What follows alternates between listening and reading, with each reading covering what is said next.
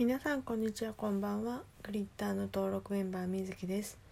さあ今日のみーチャンネル何をやっていくかと言いますと初めてのちょっと企画に参加してみようかなということで、えー、死にかけラジオさんがやられている「えー、ほにゃらら様へごめんなさい」というトークバトル企画でねそちらの方に参加していこうということで収録をしております。でね一体私は誰にごめんなさいをしたいのかというと、えー、お仕事で出会ったお客様にごめんなさいということでえ、ー、と私、えー、グリッターの登録メンバーとして活動する傍ら本業で、えーと、窓口対応のある事務職をしております。で、えある時えーと、その日すごい私忙しくってお昼休みも返上でちょっと仕事をしていたんですね。でそのことが起きる前に1時間ぐらいちょっと集中して作業をしていてで、えー、それがちょうど終わりかけぐらいの時に別の同僚に話しかけられて「あの〇〇さんの手続きお願いします」っていうことで頼まれたんですね。ただ私はちょっとその時どうしても別のことをやりたかったので誰かにねその対応をちょっとお願いしようと思って、えーと、そのことを引き継ごうと思ってね手続きの内容が、えー、ちょっとなくなっちゃった。人が亡くなっちゃったことに対する手続きだから種類的にはナーバスなものなんだけどそうちょっとねテンパってたのと疲れてたのと糖分足りなかったのといろいろいろいろ合わさって「何々さんお客さんなんとかさんの亡くなった死亡の手続き」って言おうと思ったら「何々さんが死んだので手続きしてください」ってすごいストレートに言ってしまったんです。一番ダメだよね。であしまったと思ってでまあ周りというかその仕事の中ではよくある話だからうんと「分かりました」みたいな。で何事もなくというかそのやってほしいことは伝わって仕事的には流れていったんだけどうんとね私の中ではああやばいなこれナーバスなことなのにすごいストレスストレートに言っちゃったわと思ってああ聞こえてないといいなでもその時にその人がその窓口に手続きに来た人が、えーと、どの位置に座っているかっていうのは確認してなかったからただ私に最初に声をかけてきた頼んできた人が私の後ろの方に歩いていったのが見えたからあじゃあだいぶ離れてるし今のやり取り聞こえてないだろうな思っていたんです。でほっと一安心していたらその人がその後ろに下がっていた人がねまた戻ってきてこともあろう私のうんと真向かいというか、ま、窓なりに一番近いところにあるカウンターに座ったんですね。ってことは絶対聞こえてるんですよ。でなんかわかんないけど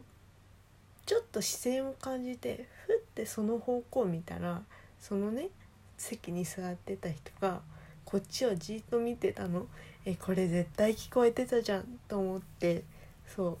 でも私絶対気づかれちゃいけないから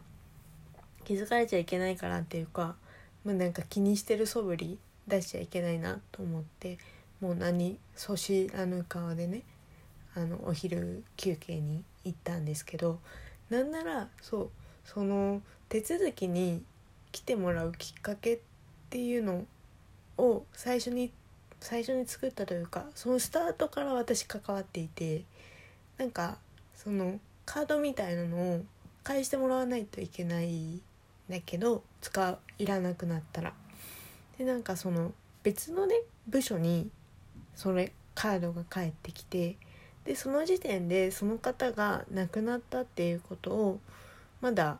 あの組織的にというかシステム的に確認が取れていない中で期限はカードの期限残ってるし何なんだろういらないのか間違えちゃった。毎年毎年出るものだから1年前のものだと思って勘違いして返してきちゃったのかなとかいろいろ思ってよくわかんないから一回あの電話してね聞いてみようっていうことでその電話番号に電話して「あのもしもし」ってこうこうこうで帰ってきちゃってるんですけど「いらないんですか?」まあまあまあまあ言い方はねこの通りじゃないんだけどそういうようなお話をしたら電話口の方が「あもうあのいらないんですなくなったので」みたいなすごいあのしっとりとおっしゃって「ああ私知らなかった」とはいえすごい気ま気まずいというかなんか申し訳ないことを言わしちゃったなと思って「ああ申し訳ありませんでした」みたいな。でもあのそれそれならそれでというかそうしたらまた別の手続きが必要になるからまた落ち着いたらいらしてくださいねみたいな風でねあの電話を切ってで後日そのその日その失態の日に、えーと、来ていただいたっていうのが全部ねあの私の中では流れが分かっているからなんかそれをテンパってたとはいえうわーしまっためっちゃ失言って思っちゃいましたね。割とあの、うん、無意識の中でというか焦ってる時に反射的に出る言葉って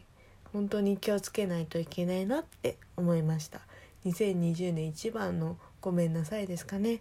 ということで